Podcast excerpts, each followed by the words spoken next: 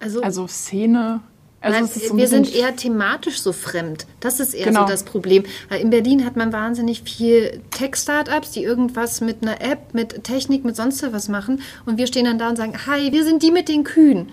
Und einerseits Frauen, die man einfach wirklich selten in der Startup-Szene hat. Und dann auch noch wirklich ein, ein, Produkt, was man anfassen kann, was nicht irgendwie auf dem Handy funktioniert. Also damit sind wir eigentlich die totalen Exoten. Und das hat es uns teilweise schwer gemacht, Hilfe zu finden. Abenteuer Ausgründung. Startup Stories aus der Uni. Ein Podcast der Freien Universität Berlin in Kooperation mit der Berliner Sparkasse. Herzlich willkommen zur zweiten Folge von Abenteuer Ausgründung. Ich bin Tobias Barth. Und mein Name ist Duschka Roth. In diesem Podcast stellen wir euch Startup Stories aus der Uni vor. Duschka hat sich mit Gründerinnen und Gründern getroffen, die an Berliner Universitäten studiert oder geforscht haben und dann eigene Unternehmen gründeten. Und für diese Folge bin ich in einen Stall gefahren, genau genommen in einen Kuhstall.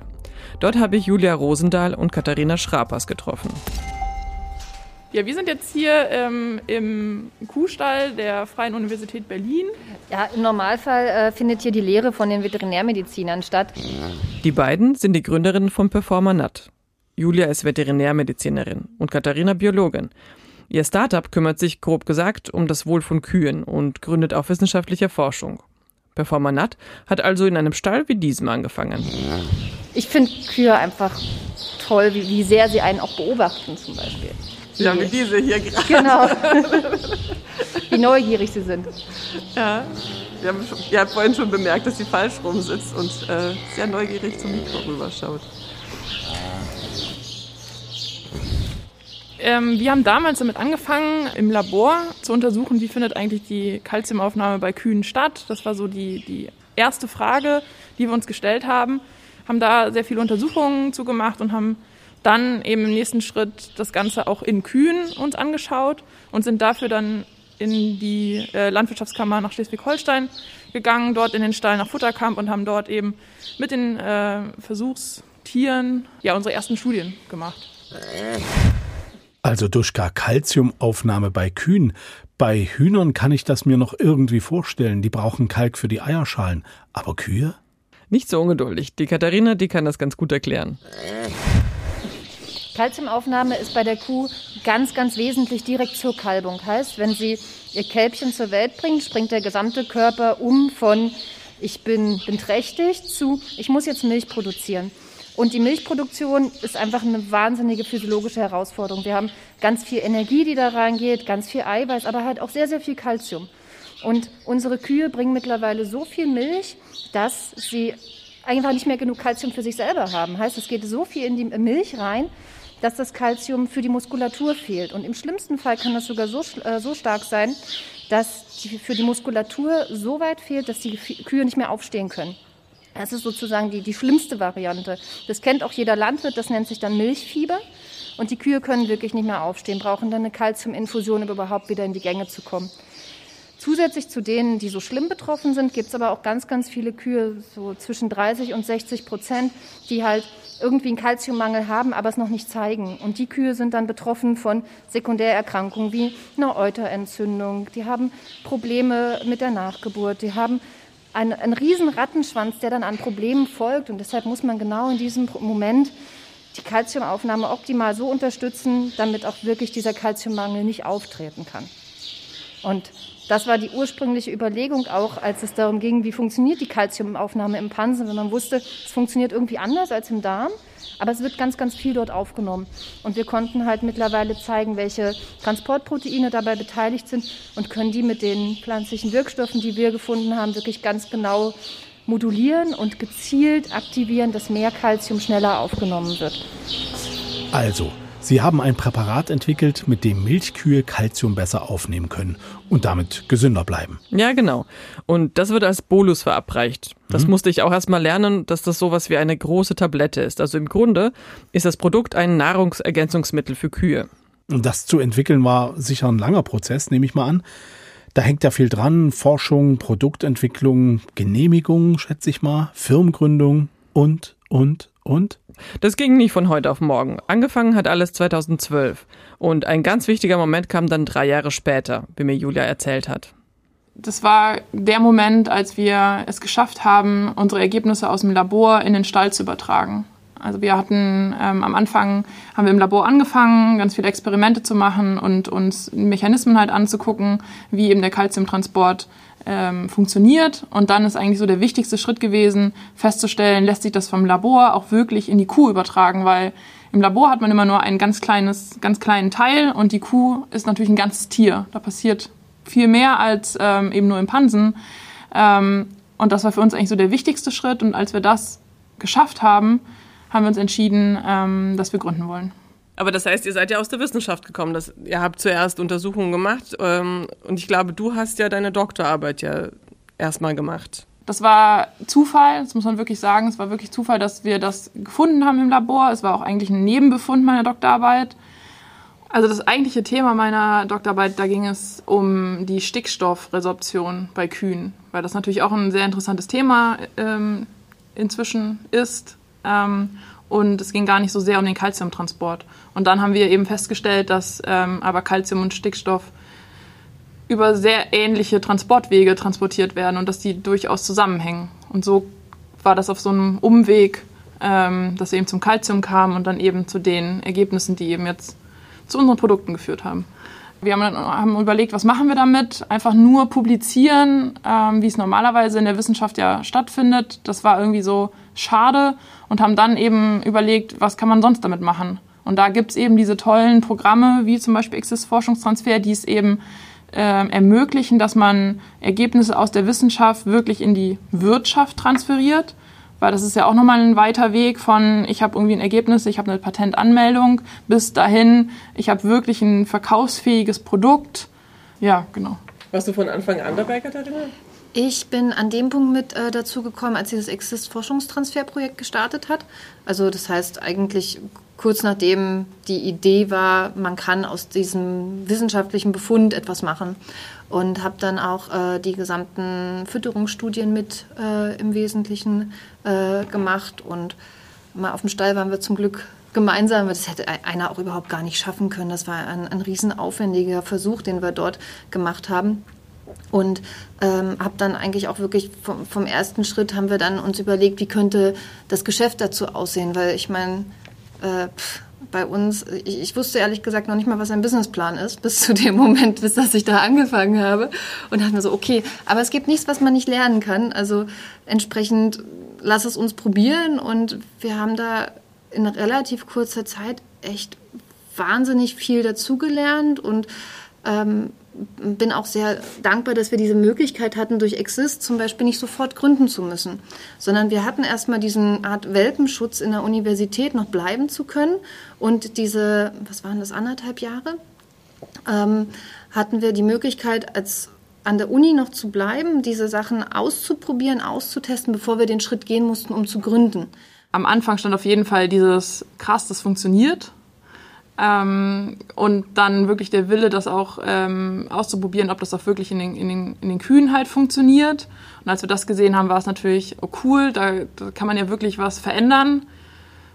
Ähm, und inzwischen, es macht einfach auch wirklich super viel Spaß, muss man sagen, jetzt auch wieder neue Produkte zu entwickeln und immer wieder zu überlegen, ähm, was könnte man ähm, noch ausprobieren und da immer wieder zurückzugehen in die Wissenschaft. Und dann aber auch immer mit dem, mit dem Hintergedanken natürlich, okay, wo könnte das eingesetzt werden? Wer wäre der Kunde dafür? Und das ist natürlich, also ich finde es super spannend, es macht super viel Spaß. Es ist halt diese Mischung. Also was mich sonst in, in der universitären Forschung teilweise stört, ist, dass man zwar ein super interessantes Projekt hat, aber die Anwendung davon ist so unfassbar weit weg, wenn sie denn überhaupt irgendwann vielleicht mal existiert. Und wir wissen halt ganz genau, wir untersuchen etwas mit einem ganz konkreten Ziel. Also wirklich dann halt einerseits diese, ähm, diesen Aspekt des Tierwohls, dass man versucht, den Tieren in den st äh, kritischen, stressigen Phasen so zu helfen, dass sie gar nicht erst in, in einen Bereich kommen, der, der schwierig wird, dass sie weniger erkranken, dass sie einfach besseren Start zum Beispiel in, in die Milchproduktion haben. Und dass man wirklich diesen Anwendungsbezug hat und nicht nur diese Forschung für einen Elfenbeinturm, die zwar irgendwie nett ist, aber vielleicht auf der Welt 200 Leute interessiert. Wieso? Ich habe mir gerade nur irgendwie vorgestellt, wenn, wenn das jetzt die, die reinen Wissenschaftler hören. Äh. Ja, aber manche, manche Sachen sind doch wirklich so. Von, von meiner Bachelorarbeit, da habe ich mir angeguckt, wie, wie die Atmung bei Schaben funktioniert. Das interessiert auf der Welt vielleicht 200 Leute. War technisch super interessant, aber einfach irrelevant. Also das heißt, ihr seid ja nicht auf Kühe festgelegt. Das war jetzt einfach ein, ein Zufall. Du hast ja über, die, über was hast du jetzt über Schafe? Schaben. Ach, Schabe. Insekten. Also wirklich einfach so weit weg von jedem, was, was irgendwie mal relevant sein könnte. Und das ist mit vielen Bereichen in der Forschung, dass man, wenn man anfängt, ja auch gar nicht weiß, kommt das irgendwann mal in den Bereich, wo es eine Anwendung geben könnte. Also das heißt ja nicht, dass immer alles nur anwendungsorientiert sein muss in der Forschung, aber das, also das finde ich halt bei dem, was wir machen, einfach so schön. Man, man sieht irgendwo den, den Horizont, man sieht irgendwo ein Ziel, ohne zu sagen, also das Ziel schaffen schaffe ich vielleicht in meiner Generation oder die danach. Der alte Streit zwischen Grundlagenforschung und angewandter Wissenschaft. Wenn ich Julia und Katharina so höre, wie sie sprechen, wie sie lachen, kann das sein, dass sie sich schon ewig kennen? Könnte man meinen, ne? Witzigerweise haben sie auch in dem Punkt nicht diese klassische Startup-Story. Diese alte Freunde starten in einer Garage ihr Ding. Bei den beiden lief das eigentlich ziemlich konventionell. Es war so, als wir ähm, damals dann angefangen haben, den Antrag zu schreiben und der dann bewilligt worden war, habe ich halt nach ja, Teammitgliedern gesucht, weil wir eben ja ein Team aufstellen wollten, was eben gemischt ist, was verschiedene ja, Fachgebiete irgendwo hat. Und habe dann ähm, Katharina über eine Stellenanzeige wirklich äh, gefunden und ähm, hat sich halt bei uns beworben. Ganz klassisch über eine Stellenanzeige, ja. Aber so wie ihr heute seid ihr befreundet auch mittlerweile, oder? Ja, ja, also wenn man so viel gemeinsam durch den Stall gerannt ist, hat man schon mittlerweile ein bisschen was an gemeinsamer Geschichte, ja. Also es sind ja jetzt acht Jahre, die wir zusammenarbeiten, die wir tagtäglich uns sehr gut kennengelernt ja. haben in wie sagt man so schön, in guten und in, in schlechten Tagen. Genau. Wo, wo wirklich manchmal echt viel durcheinander und hoch und runter war, aber äh, haben da echt immer wieder gut zusammengefunden und uns gegenseitig gut unterstützen können. Ihr habt eure Forschung gemacht und als es dann darum ging, ähm, zu gründen, habt ihr Unterstützung von der Universität bekommen. In welcher Form war das denn? Ja, wir haben Unterstützung bekommen, vor allen Dingen von Profund. Das ist die Gründungsförderung der Freien Universität Berlin. Und die sind eigentlich genau dafür da, dass man sie ansprechen kann, wenn man eben eine Idee hat, mit der man ja, vielleicht sein eigenes Unternehmen halt gründen möchte. Ich bin dann damals ähm, an Profund und an Frau Bärwolf in dem Fall herangetreten und habe dann erklärt, was ich gerne machen würde und in Gesprächen wird dann erstmal evaluiert, ob das generell Sinn macht und auch ähm, die patentrechtliche Seite wird dann natürlich ähm, abgesprochen und die unterstützen einen dann auch bei der ganzen Antragstellung, wenn es um Exist-Forschungstransfer beispielsweise geht. Wir haben aber auch zum Beispiel Unterstützung bekommen, als es dann darum ging, ähm, Investoren zu suchen. Also zum Beispiel auch die ersten Pitch-Übungen ähm, konnten wir dann hier machen, um einfach mal zu testen, wie ist das eigentlich vor vielen Leuten ähm, zu präsentieren, welche Fragen muss man ähm, erwarten, wie läuft das eigentlich genau ab und genau das waren eigentlich die Unterstützungen, ähm, die man dann eben auch gebraucht hat. Also dann musstet ihr äh, an Investoren herantreten wie, wie sah das denn aus? Also hast du dann eine Telefonliste gehabt und hast alle mal durchtelefoniert oder ähm, hast du dir einfach Leute gesucht oder Unternehmen gesucht? Also es gibt ähm, erstmal die Möglichkeit, über verschiedene Veranstaltungen zu gehen, beispielsweise ein Businessplan-Wettbewerb, wo eben auch verschiedene Investoren halt vor Ort sind. Die kann man dann ansprechen oder man wird angesprochen. Ähm, oftmals ist es auch so, wenn ähm, über uns was geschrieben worden ist, ähm, sind auch viele auf uns zurückgekommen und haben ähm, gefragt, was macht ihr denn da? Es klingt erstmal spannend. Und am Ende ist es wirklich so, dass man dann die Investoren, die für einen in Frage kommen, anschreibt, erstmal einen Pitch hinschickt und wartet, ob das generell halt in Frage kommt und dann eben mit denen in Kontakt tritt, alles genauer vorstellt und dann hoffentlich ja, ein positives Feedback bekommt. Und dann hat das geklappt. Also ihr habt Gelder bekommen von den Investoren und ähm, dann wart ihr erstmal abgesichert. Oder hat sich das komisch angefühlt? es hat sich schon komisch angefühlt im ersten Moment, weil man natürlich auch irgendwo da das erste Mal wirklich einen Teil von seinem Unternehmen irgendwo abgibt. Weil man bekommt ja nicht einfach nur Geld, ähm, um dann irgendwie Urlaub zu machen oder so, sondern ähm, man verkauft ja Anteile seines Unternehmens, ähm, um eben Geld zu bekommen, um damit weiter Forschung betreiben zu können. Und für uns war es gleichzeitig auch irgendwo eine noch größere Verpflichtung, weil man ja Geld von sagen wir, externen Leuten benutzt ähm, und die natürlich irgendwo auch eine Erwartungshaltung haben, dass das irgendwann wieder äh, zurückkommt und damit eben wirklich alles dran zu setzen, ähm, ja, die richtigen Schritte zu tun, um eben dann auch die Produkte fertigzustellen. Innovative Produkte aus dem Wissenschaftskontext fertigstellen und zu Marktreife bringen. Genau dafür hat Performanat 2015 den Gründerpreis der Berliner Sparkasse gewonnen.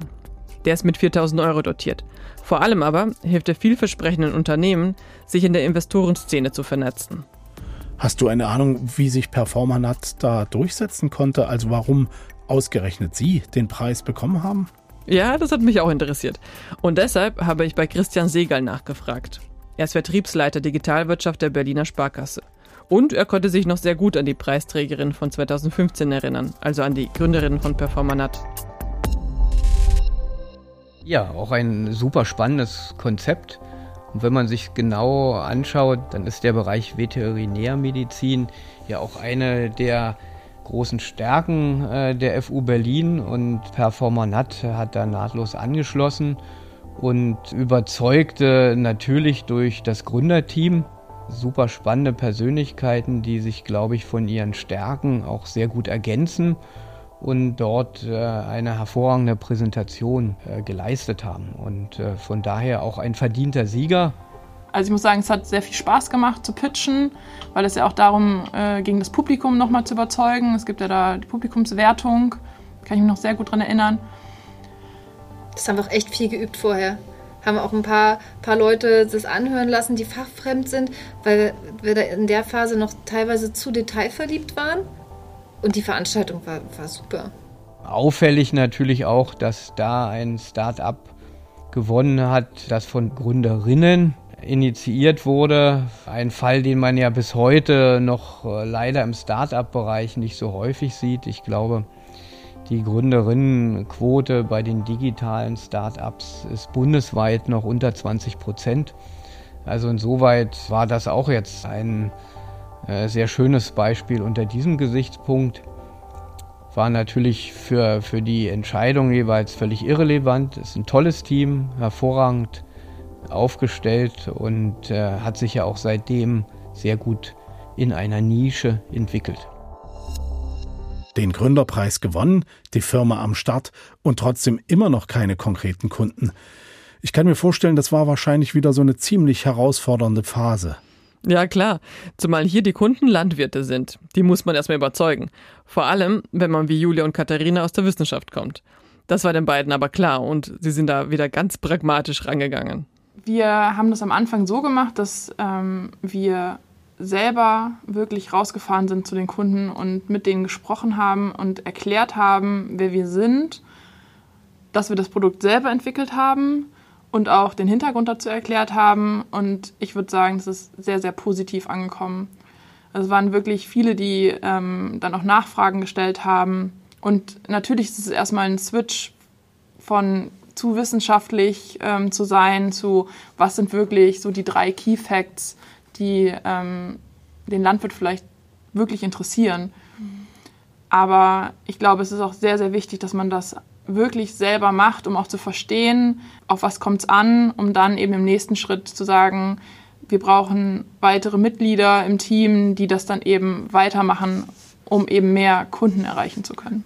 Ich hatte da anfangs ganz großen Respekt vor, zu sagen, okay, ich, ich bin so detailverliebt und gehe jetzt zu, zum Landwirt und wahrscheinlich überfrachte ich ihn und er versteht gar nichts. Aber das waren wirklich nette Gespräche und man, man konnte auch teilweise in, in sehr sehr tiefgreifende Bereiche reingehen und denen erklären, warum bestimmte Sachen wir uns so gedacht haben. Oder auch von, ich finde, wir haben wahnsinnig viel von den Landwirten selber auch gelernt, wie sie bestimmte Sachen managen und organisieren, was deren tägliche Herausforderungen sind. Also diesen Schritt mit den Landwirten selber in Kontakt zu treten und die Produkte direkt zu, anzubieten, das war wahnsinnig wertvoll. Und dann auch die ersten Feedbacks, dass sie gesagt haben, wir, wir kommen mit euren Produkten super klar, wir sind zufrieden, wir wollen nachbestellen. Also die, die erste Nachbestellung haben, glaube ich, richtig gefeiert.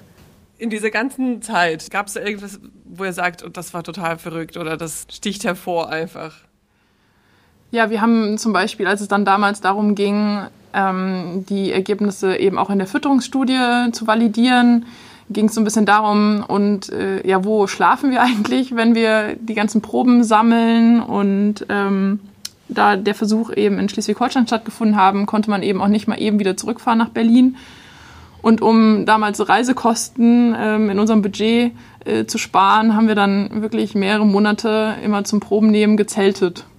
Das war wirklich eine äh, sehr spannende und lustige Zeit, muss man sagen. Man wird um ein paar Erfahrungen übereinander reicher. Wir sind im Sommer gestartet und im Winter. Äh, Im Herbst, Oktober. Geendet. Mitte ja. Oktober waren die letzten Proben, da war es schon echt kühl. Okay, und das war, um Geld zu sparen, damit es äh, für die Forschung halt noch genug Geld da ist. Das ist wirklich Aufopferung. Aber es hat auch Spaß gemacht. Also genau. im Rückblick war das echt eines der coolsten Projekte, wofür wir uns auch damals noch wirklich richtig Zeit nehmen konnten. Gibt es irgendwas, wo ihr sagt, also jetzt, wenn wir zurückblicken oder wenn wir Ratschläge an andere junge Startups geben würden, was würdet ihr sagen, was sollte man auf jeden Fall tun?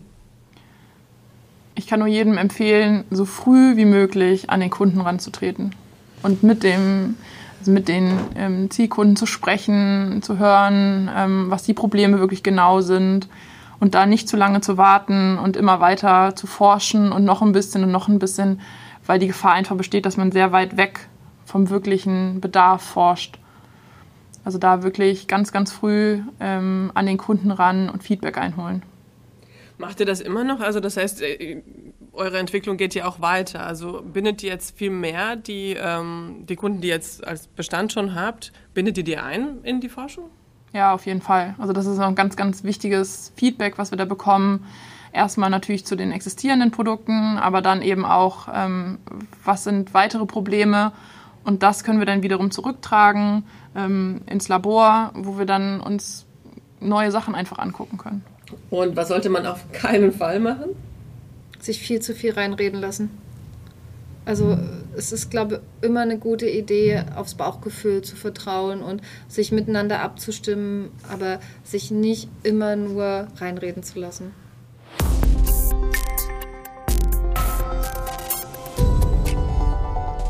Damit Kühe fliegen statt liegen. Dafür haben Julia Rosendahl und Katharina Schrapers vom Berliner Startup Performanat ihr Produkt entwickelt. Dafür haben sie sich viele Wochen im Stall um die Ohren geschlagen, kalte Nächte im Zelt gehabt, Mückenstiche und skeptische Blicke aus der Startup-Szene in Kauf genommen und obwohl sie als die Exotinnen mit den Kühen galten, konnten sie sich als Unternehmen etablieren und forschen schon weiter am nächsten Produkt. Genau. Und so viel haben Sie mir schon mal verraten. Diesmal geht es um Schweine. Und welches Start-up stellst du nächste Woche vor? Für die nächste Folge bin ich nach Dahlem gefahren und dort habe ich Thomas Straßburg getroffen. Er ist einer der beiden Gründer von Lebepur. Und Thomas hat mir erzählt, dass er und sein Partner, beide BWLer, eigentlich irgendwas mit Computern gründen wollten. Wie sie dann fast den Durchbruch erlebt hätten, und zwar mit Gamer-Doping-Pillen, und wie sie nach einer krassen Erfahrung erfolgreich durchgestartet sind, diesmal mit gesundem Superfood.